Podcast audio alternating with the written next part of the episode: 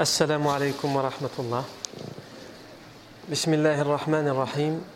إن الحمد لله نحمده ونستعينه ونستغفره ونعوذ بالله من شرور أنفسنا ومن سيئات أعمالنا. من يهده الله فلا مضل له ومن يضلل فلا هادي له. وأشهد أن لا إله إلا الله وحده لا شريك له. وأشهد أن محمدا عبده ورسوله صلى الله عليه وآله وسلم.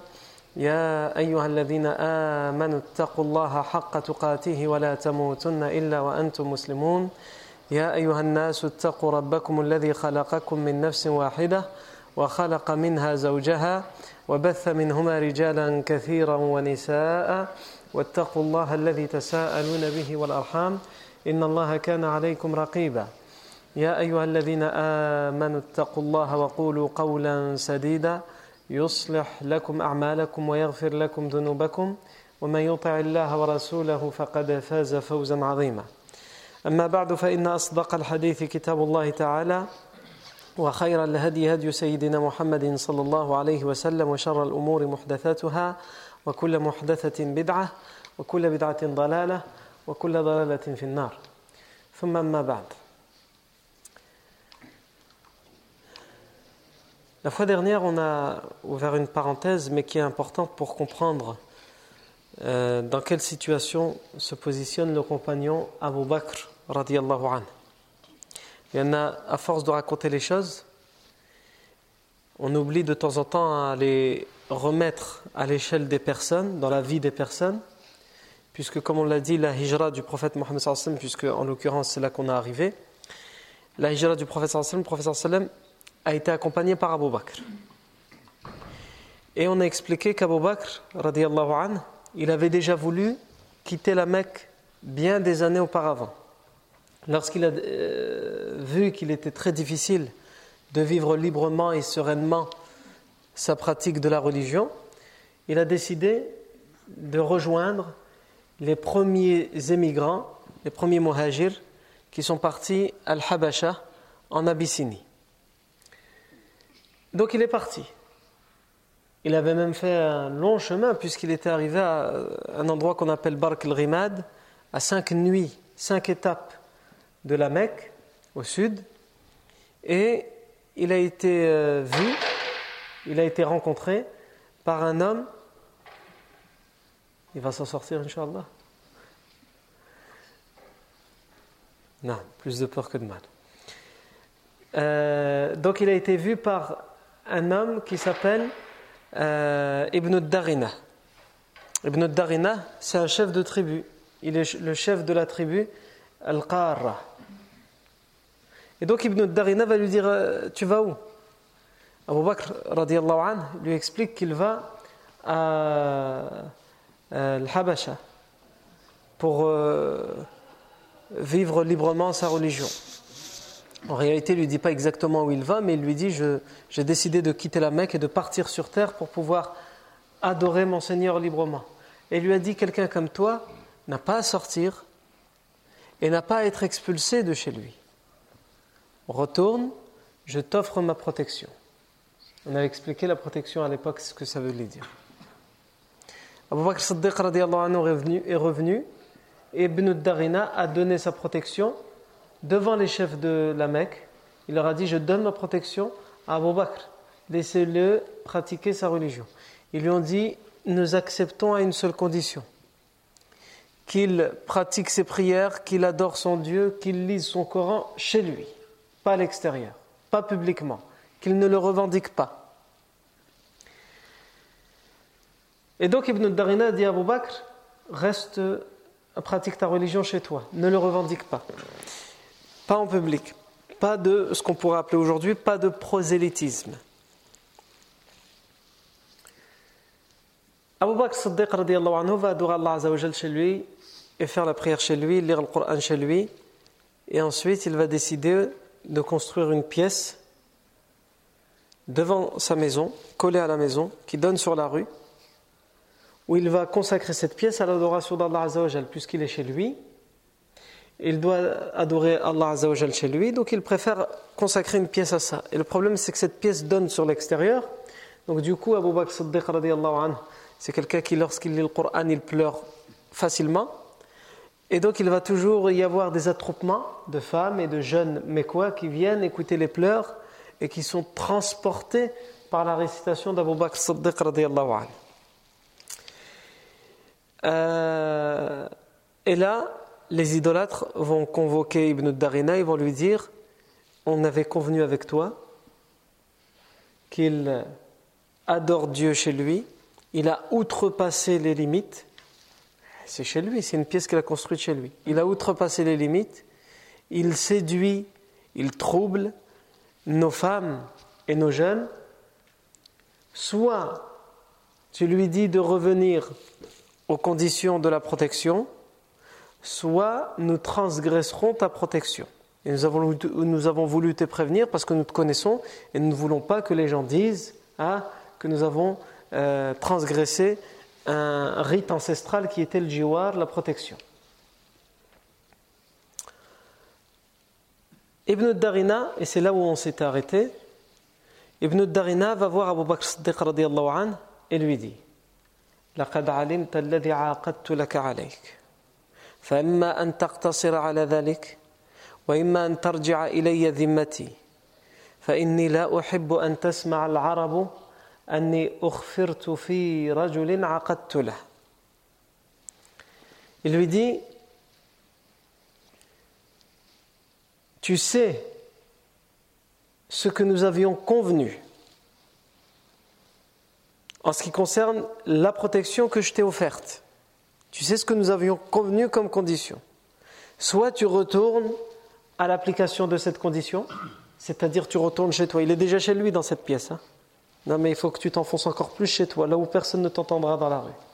Soit tu retournes chez toi pour appliquer, ton, pour, euh, euh, appliquer ta religion et adorer ton Dieu. Ou soit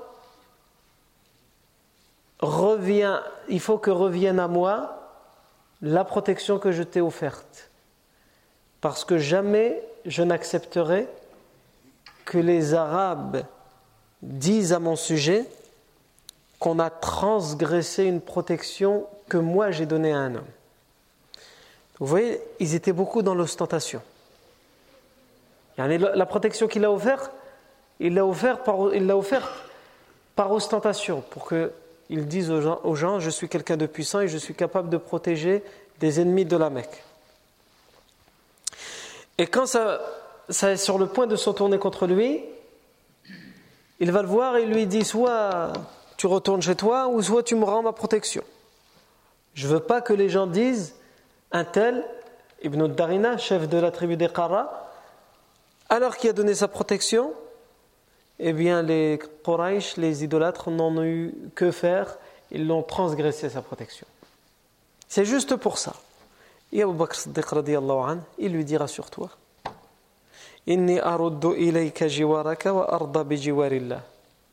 Je te rends la protection que tu m'as offerte. Et je me satisfais, je me contente de la, de la, protection d'Allah C'est largement suffisant. Non. Euh, ici, donc c'est le hadith qu'on a cité la semaine dernière. C'est un hadith qui est authentifié par le Bukhari. Et Aïcha, c'est Aïcha radiallahu anha qui nous raconte. Et elle continue, elle dit Et à ce moment-là, le prophète sallam était toujours à la Mecque. Et ça a coïncidé avec ce moment-là, au moment où a été rompu le pacte de protection pour Abu Bakr de la part d'Ibn Darina. C'est à, ce moment-là qu'a coïncidé le fait que le prophète sallam a dit aux compagnons de la Mecque Inni uritu dara hijratikum. C'était un hadith qu'on avait déjà cité précédemment. Il m'a été donné de voir votre demeure pour l'émigration, en parlant de Médine. Et donc à partir de ce moment-là, les compagnons de Médine commencent à partir pour le hijra. Et Abu Bakr Siddiq anhu, dans le hadith, elle nous dit à Aïcha, lui aussi il a fait ses bagages pour partir, mais le professeur lui a dit Attends, ala rislik, fa inni Attends, ne sois pas pressé car j'ai espoir, j'espère qu'Allah Azzawajal me donnera la permission. C'est-à-dire moi, et donc toi aussi Abu Bakr attend, nous on attend la permission d'Allah pour partir. Et Abu Bakr Siddiq va répondre as-suhba ou dans, une version as-sahaba, Ya Rasulallah, ta compagnie, c'est-à-dire que c'est moi qui suis choisi pour t'accompagner pendant ce long et dangereux voyage Le professeur a dit Et à partir de ce moment-là, toujours dans ce hadith, Abu Bakr Siddiq anhu, va préparer deux montures qu'il va nourrir, abreuver pour les renforcer, pour les préparer à ce voyage de la hijra. Donc, pourquoi on a raconté tout ça Pour dire qu'Abu Bakr Siddiq, lorsqu'il part pour la hijra, il est dans cette situation et dans cette position où il avait déjà voulu partir et il veut partir. Il veut partir pourquoi? Pour pouvoir enfin adorer Allah tranquillement, en sécurité. ça, c'est un grand bienfait d'Allah que nous avons, mais nous ne sommes pas reconnaissants envers Allah. Pouvoir adorer Allah, pouvoir prier ses prières, pouvoir aller à la mosquée, pouvoir se dire musulman en toute sécurité. Vous allez me dire quand même, en ce moment, en 2016, il y a des problèmes avec les médias, la propagande, etc., euh, l'islamophobie. C'est vrai. Mais si on compare notre situation à celle des compagnons pendant la période mécoise, qui n'avaient pas la liberté de dire simplement je suis musulman, ou si on compare notre situation à celle d'autres peuples qui vivent sous, les bombes, le professeur Sami dit من أصبح آمنا في سربه معافا في بدنه يجد عنده قوت يومه فكأنما حيزت له الدنيا بحذافيرها Professeur Sami dit Celui qui se réveille le matin, aminan fi sirbe, en sécurité dans le groupe où il vit, dans sa société. Aminan fi sirbe. Mu'afan fi badane, avec un corps sain, pas malade. Il a de quoi se nourrir et s'abreuver pour ce jour-là. C'est comme si toute la vie lui avait été offerte. C'est comme s'il avait tout. C'est le plus riche du monde.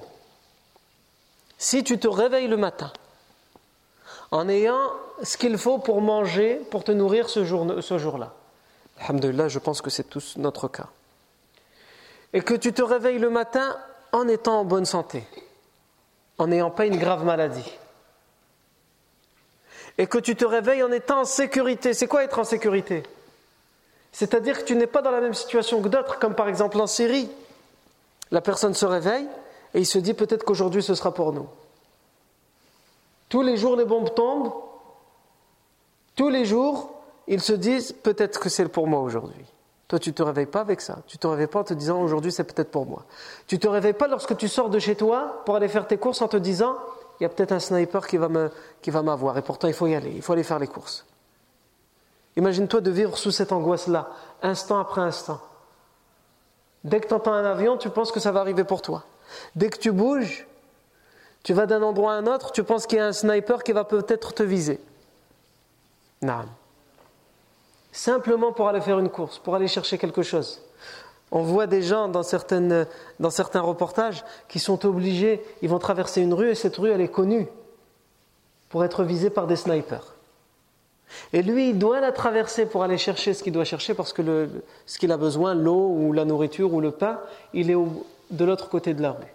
Et c'est une rue qui est visée. Et on voit les gens qui font la file avant de traverser la rue et qui se cachent au coin et il la traverse. Et surtout ceux qui font la file et qui la traversent en courant, un après un, il y en a quelques-uns qui sont euh, euh, visés. Ils partent en courant, mais il y en a qui sont tués. Non. Et donc il y a l'aller et le retour à risquer. Et il y a des gens qui vivent dans cette situation tous les jours. Et ça, c'est ce qu'on appelle l'insécurité. Alors vivre en sécurité. Nous, c'est vrai, on vit euh, euh, ce qu'on appelle en France, on se plaint de l'insécurité, hein, les incivilités, la délinquance, mais ça, c'est qu'un sentiment. Les gens ne se sentent pas en sécurité, mais ils vivent en sécurité. C'est juste un ressenti qu'ils ont. Mais en réalité, s'ils se comparent à d'autres, ils vivent dans la meilleure des sécurités. Et il faut savoir être reconnaissant envers Allah Azzawajal parce que ce bienfait, on peut le perdre n'importe quand et du jour au lendemain. Non.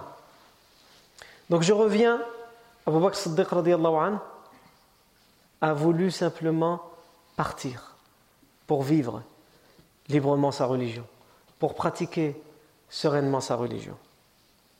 Non. Au final, il attend la permission et là il l'a eu. Donc on revient là où on s'était arrêté les fois d'avant. Abu Bakr Siddiq anhu est dans cette fameuse grotte.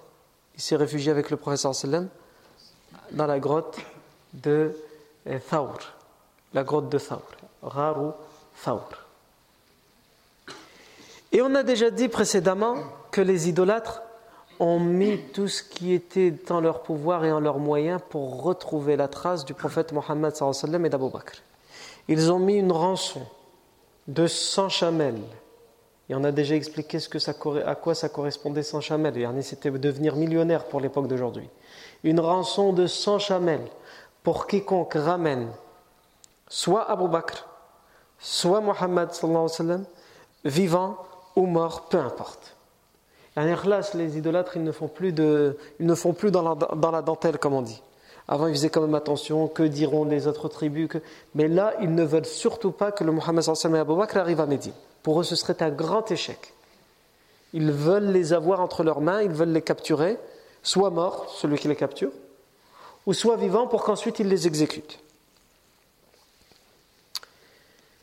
Donc, ils, ils mettent cette rançon en place mais ils ne se contentent pas de ça.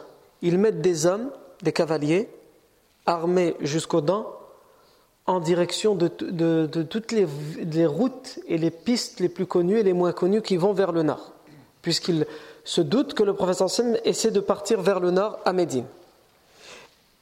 Et ils mettent aussi des hommes vers le sud pour surveiller. Et vers le sud, c'est là où le professeur Sam est parti, puisque la grotte de Thawr se trouve vers le sud. Le professeur Sam veut aller à Médine, mais il essaye de euh, brouiller les pistes.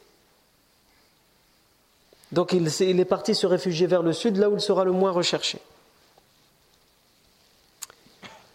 Et ils vont chercher partout. Et ils vont évidemment payer les Mécois les meilleurs des guides de l'époque les guides de l'époque, c'est pas comme aujourd'hui on voit dans les musées ou là quand tu vas visiter un château ou là je ne sais quoi, quelqu'un vient il te dit donc ici c'est euh, voilà euh, cet endroit a été construit au Moyen Âge pendant la période médiévale, euh, ça correspond à etc. Non, c'est pas ça. Il y en a les guides de l'époque, c'était des gens qui n'avaient rien. Il n'y avait pas comme on appelle aujourd'hui la police scientifique avec les empreintes, l'ADN. Ils n'avaient rien. La seule chose qu'ils avaient, c'est qu'ils avaient le désert devant eux et il savait qu'il y avait deux hommes, le prophète Mohammed et Abu Bakr, avec deux montures. Ou, selon certaines versions, comme on le verra, sans monture, puisque les montures, elles vont leur être apportées par leur guide, plus tard, au bout de trois jours, à la grotte de Thawr pour qu'ils les prennent jusqu'à Médine. Donc, bref, il a deux hommes, il sait qu'il y a deux hommes qui partent. Il connaît à peu près leur taille, il imagine à peu près leur poids, et il cherche les traces sur le sable tout simplement. Les endroits, il, recherche aussi dans les endroits qui sont délaissés, qui, qui, si on a laissé quelque chose derrière. Ce qui a été mangé, par exemple, dans un endroit où on a campé, pour voir est-ce que ça peut correspondre à une nourriture qui a été prise de la Mecque. C'est comme ça qu'ils cherchent. Les traces, est-ce qu'elles peuvent correspondre à ces hommes-là, etc., etc. Et au final, ils arriveront jusqu'à la grotte de Faour les guides qu'ils ont, ils leur disent on a fait tous les chemins. Et même si ça semble aberrant, parce que c'est une montagne perdue, la montagne de Saour, et c'est vers le sud, toutes les traces mènent ici, dans cette montagne. Non. La, grotte de Thaur, c'est un petit trou, Yarni. Il faut se baisser et ramper pour entrer dedans. Et elle est au sommet en hauteur d'une montagne très difficile d'accès. Il y a des montagnes où les gens ils ont accès à ces montagnes facilement. Cette montagne est difficile d'accès. Le professeur Sim ne l'a pas choisi au hasard. Il n'a pas choisi une grotte, une grande grotte, une petite grotte qui n'est pas empruntée, qui n'est pas utilisée par les gens, et une montagne qui n'est pas d'habitude escaladée par les gens. Et même comme ça, tellement ils ne veulent laisser rien au hasard, les idolâtres arrivent à la montagne de Thaur. Ils arrivent à la montagne de Thawr. Alaykoum salam Et ici, quand ils arrivent à la montagne de Thawr et qu'ils cherchent dans cette montagne, quels sont les, quel texte nous parle de, cet, événement, de ce récit? Commençons comme à notre habitude par voir s'il y a quelque chose qui nous parle de ça dans le Coran. Dans le Coran, Allah Azzawajal parle de ça. Qu'est-ce qu'il dit? Allah Azzawajal nous dit إلا تنصروه فقد نصره الله. إذا أخرجه الذين كفروا ثاني اثنين إذ هما في الغار إذ يقول لصاحبه لا تحزن إن الله معنا. فأنزل الله سكينته عليه وأيده بجنود لم تروها وجعل كلمة الذين كفروا السفلى وكلمة الله هي العليا والله عزيز حكيم الله عز وجل nous dit إلا تنصروه فقد نصره الله Si vous ne le secourez pas, si vous ne lui venez pas en aide en parlant du professeur sallam, Allah l'a déjà fait. Si vous ne venez pas en aide au professeur sallam, si vous ne le secourez pas, sachez qu'Allah l'a déjà fait. À quel moment?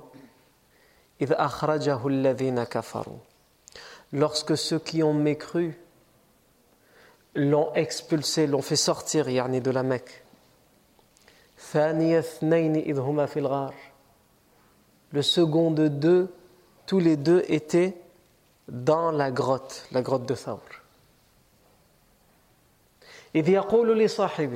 En parlant du professeur sallam, lorsqu'il dit à son compagnon, Abu Bakr, le professeur sallam a dit à son compagnon Abu Bakr, La tahzan inna Allah ma'ana. Ne t'attriste point, Allah est avec nous. Ne t'attriste point, Allah est avec nous. Non. Pourquoi le professeur Hassan lui dit ça? Et on en a une version dans Sahih al-Bukhari, dans l'authentique de Bukhari, qui nous dit, et ça c'est aussi une version qui nous parle, authentique, qui nous parle de ce, de ce moment-là, qui nous dit que, c'est Abu Bakr qui raconte, il dit, قلت للنبي صلى الله عليه وسلم وأنا في الغار لو أن أحدهم نظر تحت قدميه لأبصرنا فقال لي النبي صلى الله عليه وسلم ما ظنك باثنين الله ثالثهما وفي رواية اسكت يا أبا بكر اثنان الله ثالثهما Donc dans, ces, dans cette version de Bukhari, Abu Bakr raconte, il dit Je me rappelle lorsque je fus dans la grotte, c'est-à-dire la, la, grotte de Thawr. J'étais avec le prophète Mohammed et je lui ai dit Au moment où les idolâtres sont arrivés, je les ai vus arriver devant la grotte. Je lui ai dit J'ai vu leurs pieds. Il y en a, comme j'ai dit, c'est quelque chose de bas cette grotte-là. J'ai vu leurs pieds et j'ai dit Ô messager d'Allah, si l'un d'entre eux regarde en bas, regarde vers ses pieds, il nous verra. Si l'un d'entre eux regarde en dessous, il nous verra.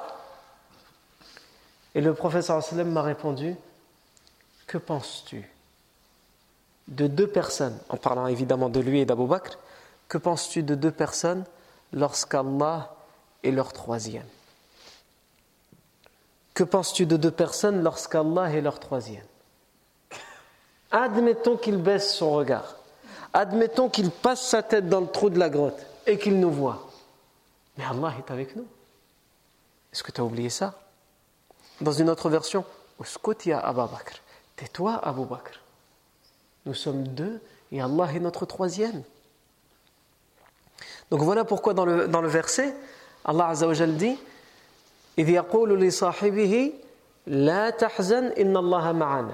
Lorsqu'il dit à son compagnon ne t'attriste point, Allah est avec nous.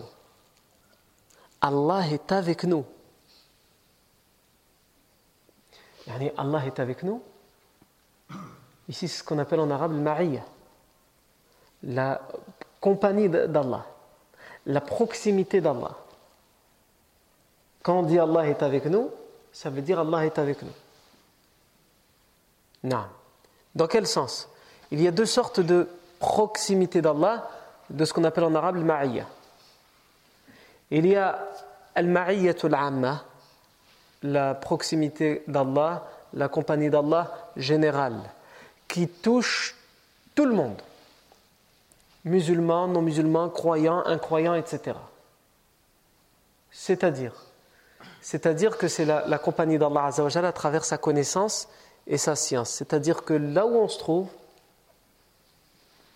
Allah est avec nous par sa connaissance et sa science. Rien ne lui échappe. Il sait tout, il voit tout.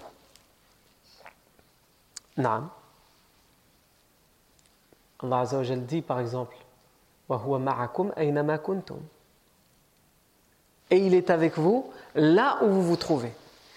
Lorsqu'il dit dans ce verset et il est avec vous là où, vous, là où vous trouvez, c'est-à-dire il est avec vous de sa science. Là où vous êtes, il sait où vous êtes, il sait ce que vous faites, il vous voit, il vous entend, rien ne lui échappe. Et si toi tu es dans un endroit et la fin de l'univers elle a des milliards d'années de l'autre côté, Allah sait là où tu es et il sait ce qui se passe de l'autre côté. Rien ne lui échappe. Quand Allah dit et il est avec vous, il se trouve avec vous. Là où vous vous trouvez, c'est cette ma'ya cette compagnie, cette proximité d'Allah à travers sa connaissance qui englobe tout le monde. Parce que le verset, si on commence depuis le début, qu'est-ce qu'il dit?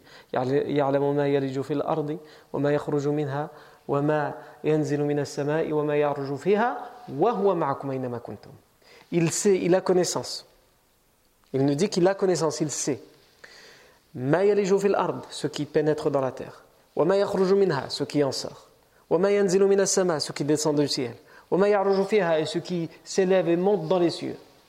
Il a connaissance de tout ça. Donc comme il parlait de la science, c'est justement la ma'iyya, la compagnie d'Allah à travers sa science. Allah dans, dans un verset il dit il a connaissance sirrakum de vos secrets et de ce que vous laissez apparaître. Il connaît votre être et votre paraître. Il sait ce que vous montrez, ce que les gens savent de vous, ce que les gens voient de vous, et il sait même ce que vous cachez au plus profond de vous-même. Ce que vous ne dites même pas à votre propre épouse ou à vos parents ou à vos frères et sœurs. Il y a des choses qu'on laisse, on laisse tout le monde connaître certaines choses euh, qui nous concernent. Ce qu'on appelle le paraître. Et ça, généralement, c'est souvent de l'exagération. Pour ne pas dire du mensonge, c'est beaucoup de personnes. Ensuite, il y a des choses qu'on ne partage qu'avec certains, certains amis. Des choses qu'on ne partage qu'avec la famille. Des choses qu'on ne partage qu'avec l'épouse. Et il y a des choses qu'on ne partage avec personne, qu'on ne partage qu'avec soi-même. Chez chaque être humain, il y a des choses qu'on ne partage avec personne. Ses pensées les plus profondes, ses idées les plus profondes, les plus folles même dans certains cas. C'est pour ça même qu'on n'ose peut-être pas les partager avec d'autres parce que quelquefois on se fait des scénarios où on pense à des choses. Hein, c'est l'être humain, il est comme ça. Et donc, il, est, il sait lui-même qu'il est dans un délire. Donc quand il se réveille et qu'il parle avec les autres, ça, il, il ferme la porte. Personne ne va être au courant. Sinon, il sait qu'ils vont le prendre pour un fou. Non. Eh bien ça, Allah Azzawajal le sait. Il connaît vos secrets les plus profonds et il connaît ce que vous laissez apparaître, transparaître. Ça, c'est la Maria globale. Évidemment, il s'agit de cette Maria-là quand Allah Azzawajal parle de, de la grotte. Mais il ne s'agit pas que de celle-ci, il s'agit aussi de la seconde. La seconde ma'iyya, la seconde compagnie proximité d'Allah Azzawajal, c'est laquelle? C'est le ma'iyya al-khassa. La compagnie, la proximité d'Allah Azzawajal, particulière. Qu'Allah Azzawajal ne donne qu'à ses serviteurs et aux plus proches de ses serviteurs. Comme par exemple quand Allah Azzawajal dit Inna Allah Inna Allah ma'a, walladhina hum muhsinun. Allah est avec. Avec qui? Avec ceux qui ont la crainte, ceux qui ont la piété et ceux qui sont bienfaisants. Ici, ça ne veut pas dire simplement qu'Allah sait ce qu'ils font, les pieux, mais ça veut dire qu'il est vraiment avec eux. À travers quoi? À travers sa connaissance comme tout le monde, mais aussi à travers son secours, son soutien. Et ça, c'est bien plus que la ma'ya amma, que la, compagnie d'Allah qui touche tout le monde à travers sa connaissance. Allah peut être avec toi à travers sa connaissance, il sait ce que tu fais, mais il ne va pas forcément te secourir. Mais là où on parle de la ma'ya al-khassa, c'est lorsqu'Allah Azzawajal est avec toi dans le sens où il te soutient et te secourt. Aucun mal ne t'arrivera. Et même si un mal t'arrive, c'est un bien pour toi parce qu'Allah Azzawajal est avec toi. C'est de cette ma'ya-là qu'il s'agit aussi lorsqu'Allah Azzawajal dit aux deux prophètes, Moussa et son frère Haroun, Innani ma'akuma asma'u ara. Je suis avec vous. Asma'u, j'entends et je vois. Dans quel contexte ça a été dit Pour qu'on comprenne vraiment, vraiment que c'est pas juste qu'Allah Azzawajal est en train de lui dire je sais ce qui se passe avec vous. Non, c'est bien plus que ça. Dans Surat Taha, Allah Azzawajal dit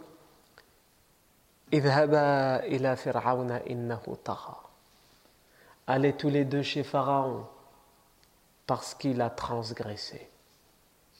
Il s'est rebellé. Il demande à Moussa, qui avait échappé à Pharaon, qui craignait Pharaon, et Haroun, son frère, d'aller chez Pharaon. Parce qu'il a transgressé, il est devenu oppresseur, il s'est rebellé.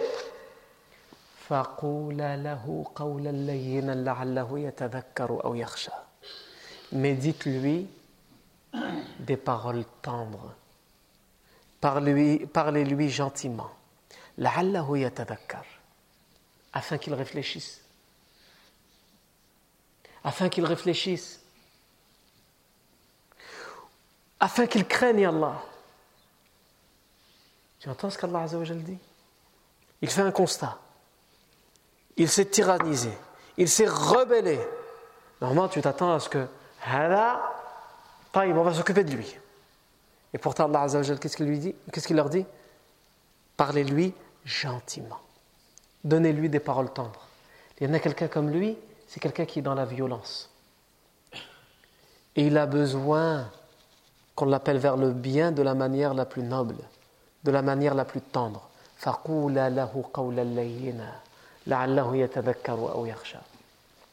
قال ربنا إننا نخاف أن يفرط علينا أو أو أن يطغى Ils ont dit tous les deux, ils ont dit à Allah, ô notre Seigneur, nous craignons, إننا نخاف أن يفرط علينا, nous, nous craignons qu'il ne nous maltraite. Ou qu'il ne, ne, dépasse les limites avec nous. Eh, parce qu'ils connaissent Pharaon, ils savent comment il est dur. Il n'a aucune pitié. Il ne faut pas oublier que Pharaon, quand les sorciers, quand les devins lui ont dit qu'il y avait un prophète qui allait naître, il faisait égorger tous les nouveau-nés. Irani, c'est quelqu'un sans pitié. Donc ils lui ont dit, nous craignons qu'il ne nous maltraite ou qu'il ne dépasse les limites avec nous. Et là, Allah Azzawajal dit, et c'est ce qui nous concerne, Allah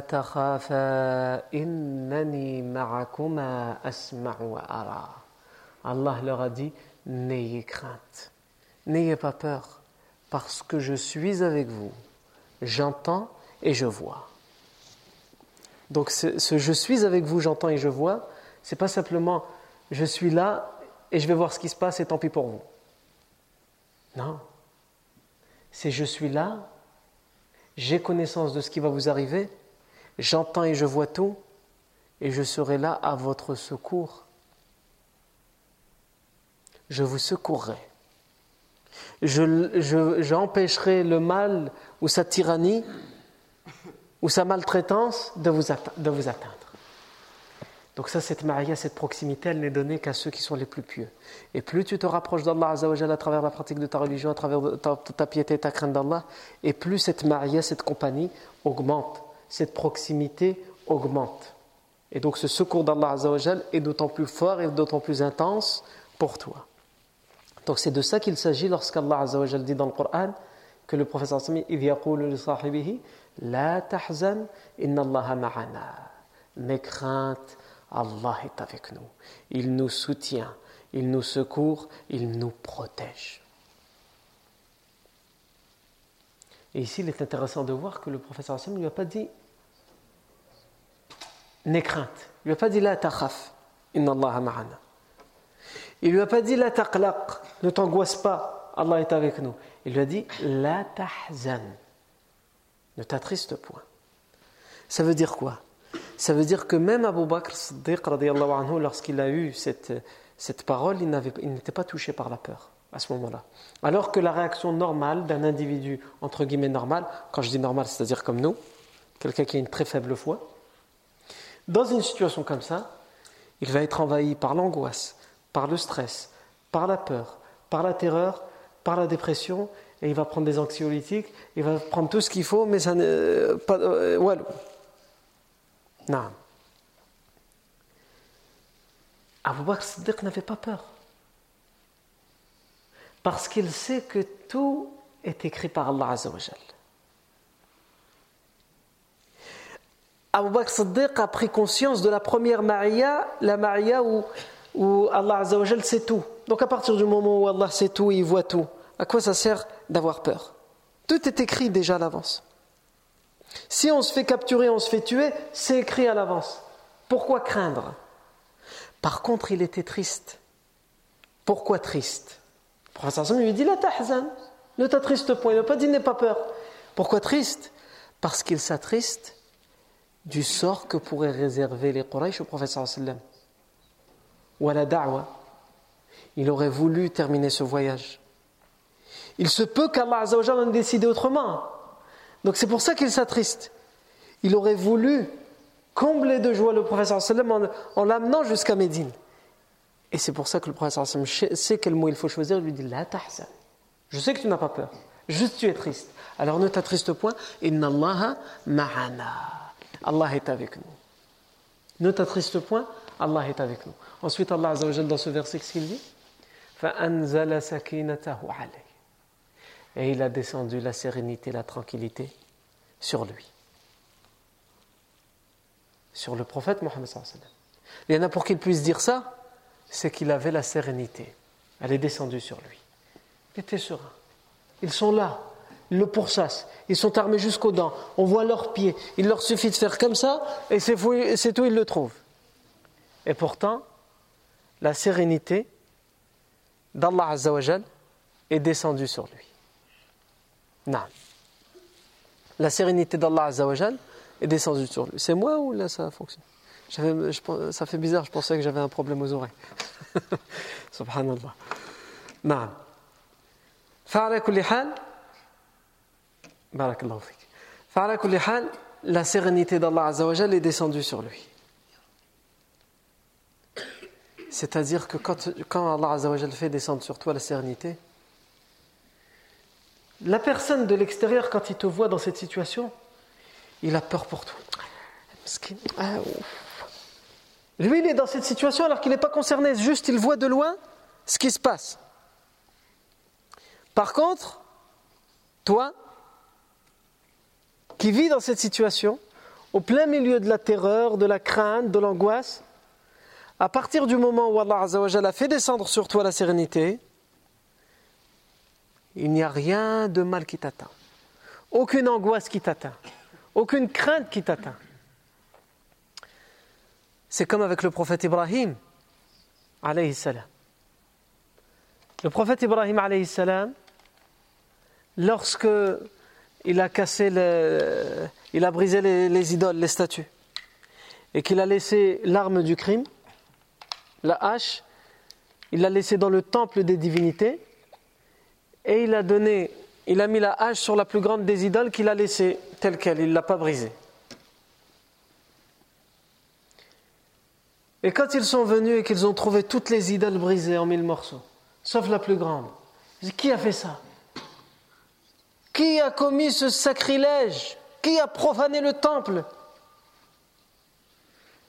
Et les gens ont témoigné, ils ont dit il y a un jeune, puisqu'il était encore très jeune à l'époque, Ibrahim salam, il y a un jeune qui a l'habitude de nous dire que c'est du n'importe quoi ce que nous adorons. Ça pourrait, ça pourrait être lui. Ils l'ont attrapé, ils l'ont capturé, et ils lui ont fait son procès en place publique.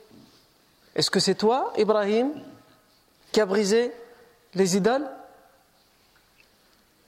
Et là, il leur a dit, vous avez trouvé toutes les idoles brisées sauf une. Et cette seule idole avait l'arme du crime.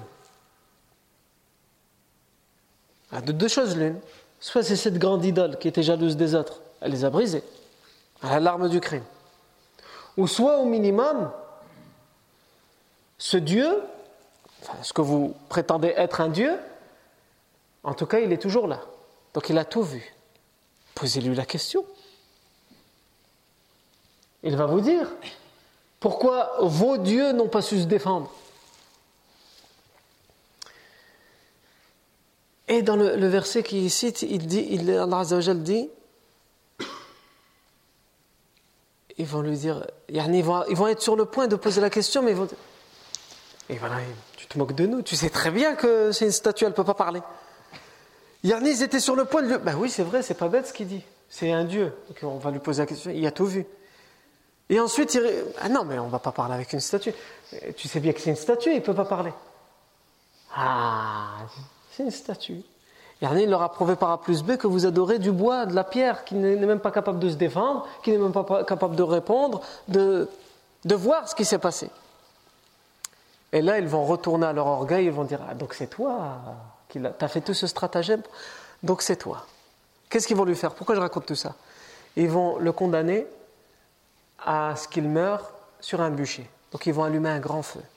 Tout ce qu'ils ont comme bois, ils vont, ils vont y mettre pour, pour que le feu soit le plus intense possible. Et tellement ce feu sera fort, ils ne pourront pas s'approcher. S'ils s'approchent un peu du feu, il, il, il brûle. Donc comment, comment, ils vont, comment, ils vont, faire pour jeter Ibrahim dans le feu? Ils vont le jeter à travers avec une catapulte. Parce qu'ils ne peuvent plus s'approcher du feu tellement il est fort. Et Allah a ordonné à ce feu d'être kuni bardan wa ala Ibrahim. Soit fraîcheur et, paix pour Ibrahim, et sérénité pour Ibrahim. Et donc il va jeté dans le feu, et donc là il, se frotte les mains, les, les, idolâtres, les polythéistes. Ils vont le voir souffrir, brûler.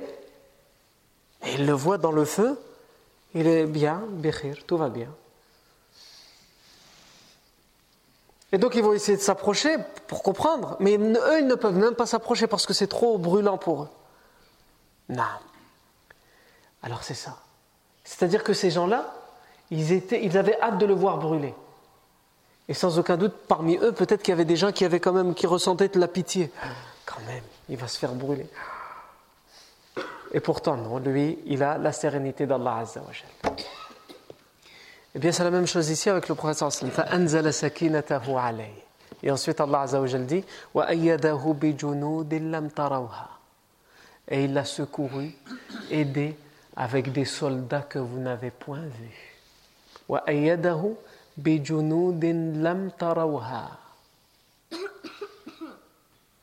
C'est quoi ces soldats qu'on n'a pas vus?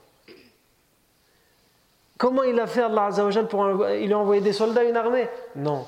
Mohamed Ghazali, dans son livre Sirah Nabawiya, il dit les genoux d'ici, les soldats, ce n'est pas une catégorie bien spécifique d'une armée ou d'une arme.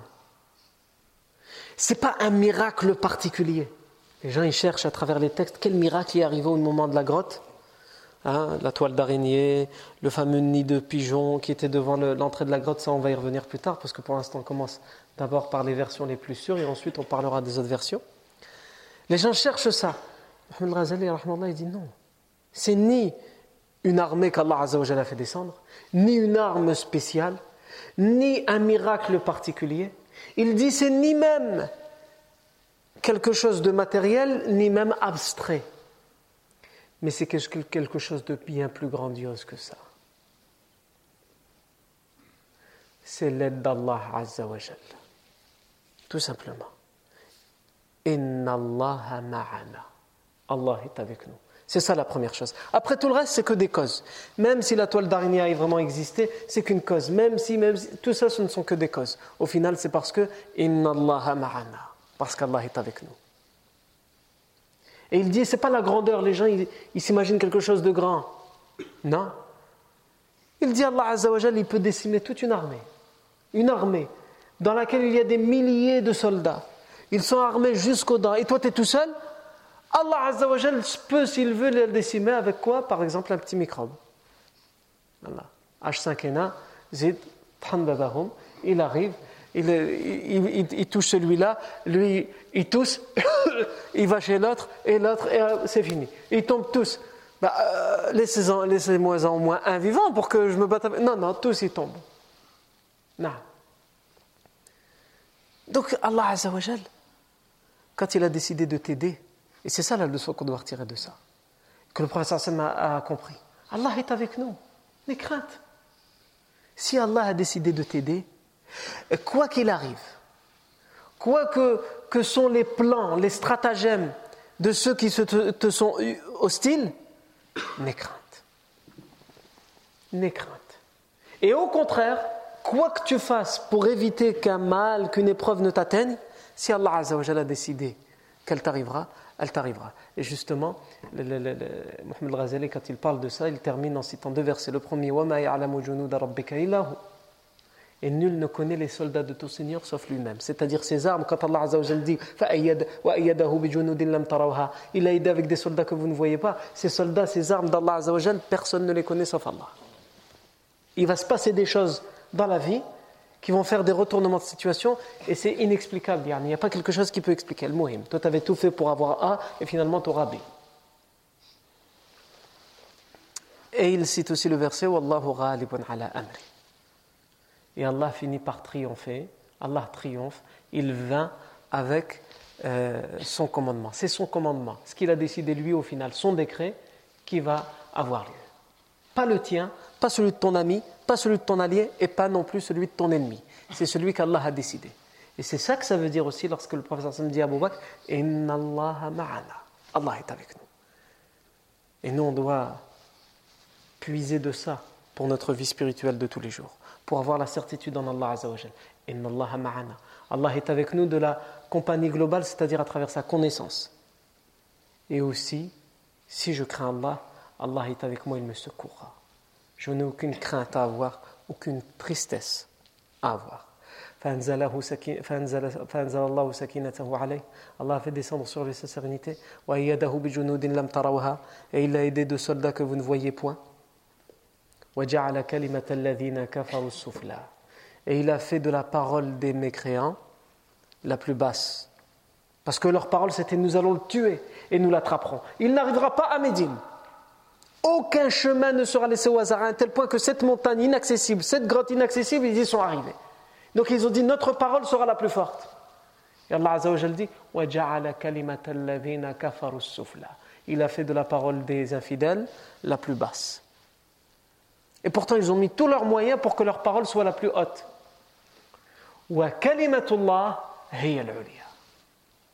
Ici Allah dit, il ne dit pas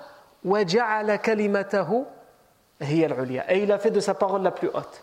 Parce que s'il avait dit il a fait de sa parole la plus haute, ça veut dire qu'à un moment donné, peut-être qu'elle n'était pas la plus haute. Mais Allah Azzawajal fait le constat c'est-à-dire et la parole d'Allah est toujours la plus haute, quoi qu'il arrive. Même quand tu as l'impression que celui qui te veut un mal, il a réussi à le faire, c'est pas parce qu'il a réussi à le faire, c'est parce que c'était ce qu'Allah Azzawajal avait décidé.